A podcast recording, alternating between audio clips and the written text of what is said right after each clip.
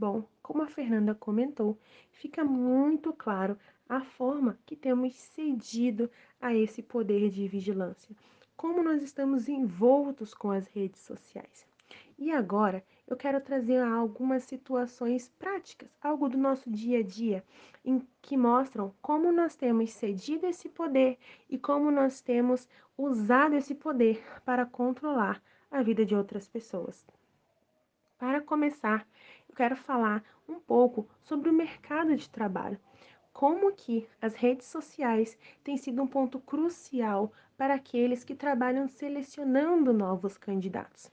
Podemos perceber, como já foi dito aqui, que o poder, as redes sociais, elas têm produzido formas comportamentais, têm trazido uma forma de constituição do sujeito.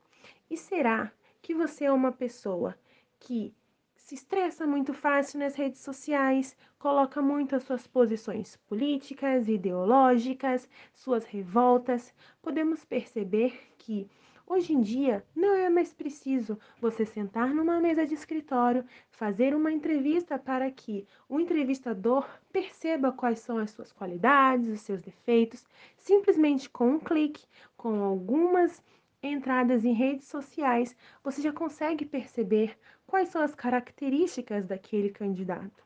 Então, nós começamos a nos perguntar de que forma esse poder tem sido tão sutil tão sutil a ponto de não nos questionarmos como temos cedido a ele. Será que chegaremos ao ponto de ter que cancelar nossas redes sociais, privatizá-las ou simplesmente moldar o que falaremos, o que postaremos para que possamos ser aceitos na sociedade? Não seria uma sensação de adestramento, essa falsa sensação de poder sobre as suas redes sociais e passaríamos então para uma sensação de comportamento igualitário em que todos somos adestrados por aquilo que seguimos?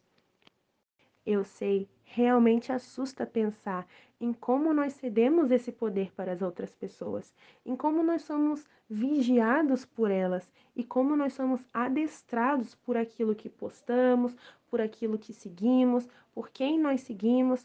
Será que não é um pouco contraditório você pensar dessa forma?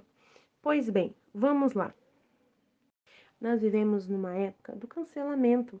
Nós vivemos na era de que se uma pessoa pública postar algo em suas redes sociais, ela deve estar preparada para receber críticas positivas ou negativas. Nós achamos que somos todos juízes nas redes sociais. Podemos julgar, falar aquilo que bem entendemos. Aliás, a outra pessoa nos deu o poder para isso o poder de controlar a sua vida, o poder de determinar quem ela é ou não. Nós percebemos nas últimas semanas, nos últimos meses nas redes sociais, o quão isso tem sido fatal para as outras pessoas. Conseguimos perceber o quão as pessoas estão mais depressivas, mais uh, fúteis em relação a tudo que está acontecendo. Bom, um caso que traz essa questão da vigilância é a questão do caso do filho da cantora Valquíria Santos, que com apenas 16 anos tirou a sua própria vida após ataques homofóbicos nas redes sociais, nos fazendo refletir como temos exercido esse poder de vigilância que supostamente nos é dado. Numa opinião bem pessoal, creio que esse poder de vigilância ele é muito maquiado.